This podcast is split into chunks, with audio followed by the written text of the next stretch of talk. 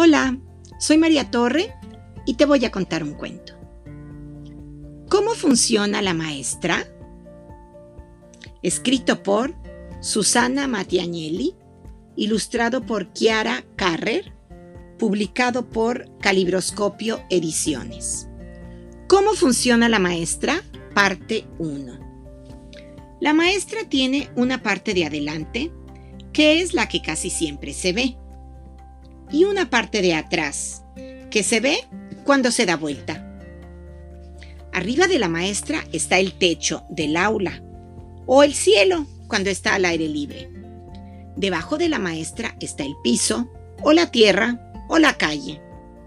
Alrededor de la maestra están los niños, a veces en fila, a veces en ronda, de pie o sentados. Hay maestras largas y maestras cortas. Hay maestras gruesas y maestras finas.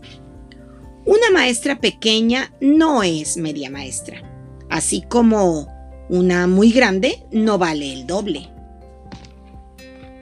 Las maestras pueden tener colores y diseños muy distintos.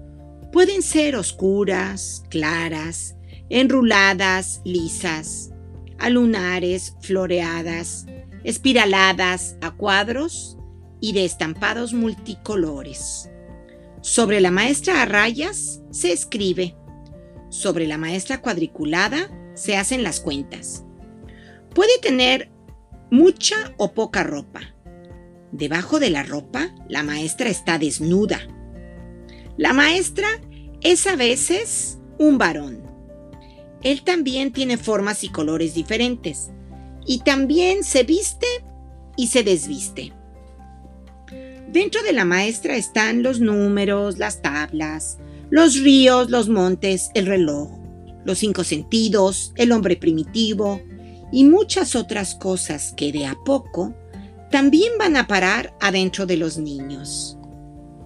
En los días buenos, la maestra hace entrar en los niños todo lo que sirve, sin que se le pierda nada por el camino, ni una gota del más pequeño adjetivo.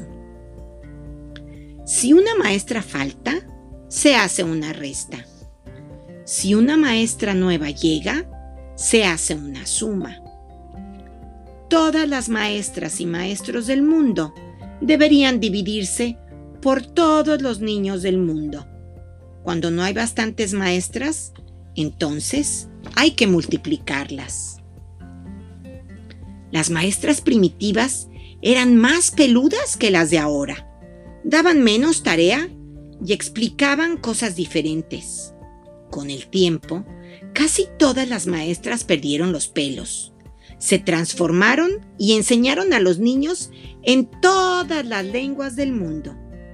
En francés, maestra se dice maîtresse. En inglés, teacher. En italiano, maestra. En hebreo, mora. En portugués, profesora. En guaraní, mbo echará. En quechua, yachaching. En árabe, mualim. En chino, laosbi. Pero entre ellas hablan el idioma de las maestras, que es como el idioma de los grandes, pero más difícil. Con los niños hablan separando bien las sílabas, o en voz baja, o gritando, o con una voz que cambia como una canción, que al escucharla parece que estamos viendo un dibujo. Hasta aquí, parte 1.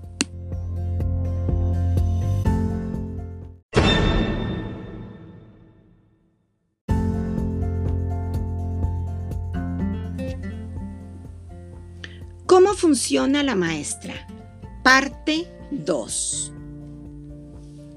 Con los niños hablan separando bien las sílabas, o en voz baja, o gritando, o con una voz que cambia como una canción, que al escucharla parece que estamos viendo un dibujo. Pero las maestras explican también con gestos, o con signos, o con música. Algunas también cantan. Otras bailan o hacen gimnasia. Algunas están calladas y hacen hablar a los niños. Algunas están siempre contentas, otras siempre enojadas. Cuando la maestra está enojada, todo se detiene. No se aprende nada más. No se logra dividir nada. Los ríos no corren. Y el hombre primitivo se queda quieto con la lanza levantada. Solo si retorna la calma, entonces todo vuelve a funcionar. Algunas veces las maestras salen de la escuela y se mueven con ruedas, en esquíes, a vela, a motor. Cada tanto vuelan. También se las puede encontrar mientras hacen fila, revisan el bolso, esperan el autobús y hacen cosas iguales a las de todos los grandes.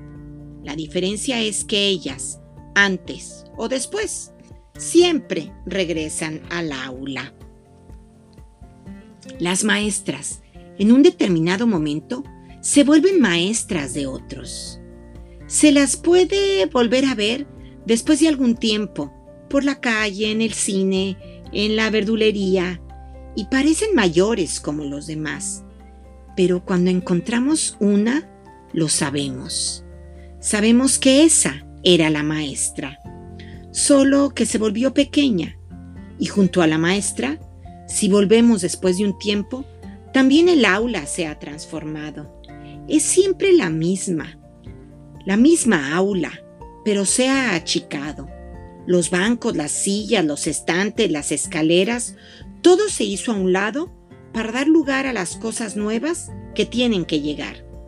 Nuevas sumas, ríos, ejercicios, canciones, historias largas y resúmenes breves.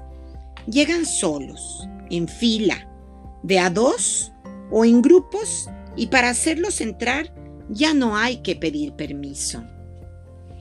Pero cuando sea necesario reencontrar una poesía, un lago o una vieja historia escuchada en clase, basta buscar bien y al final vendrán todos juntos, como los había puesto la maestra. Los más pequeños sentados adelante y los más altos detrás de pie. Y colorín colorado, este cuento se ha acabado.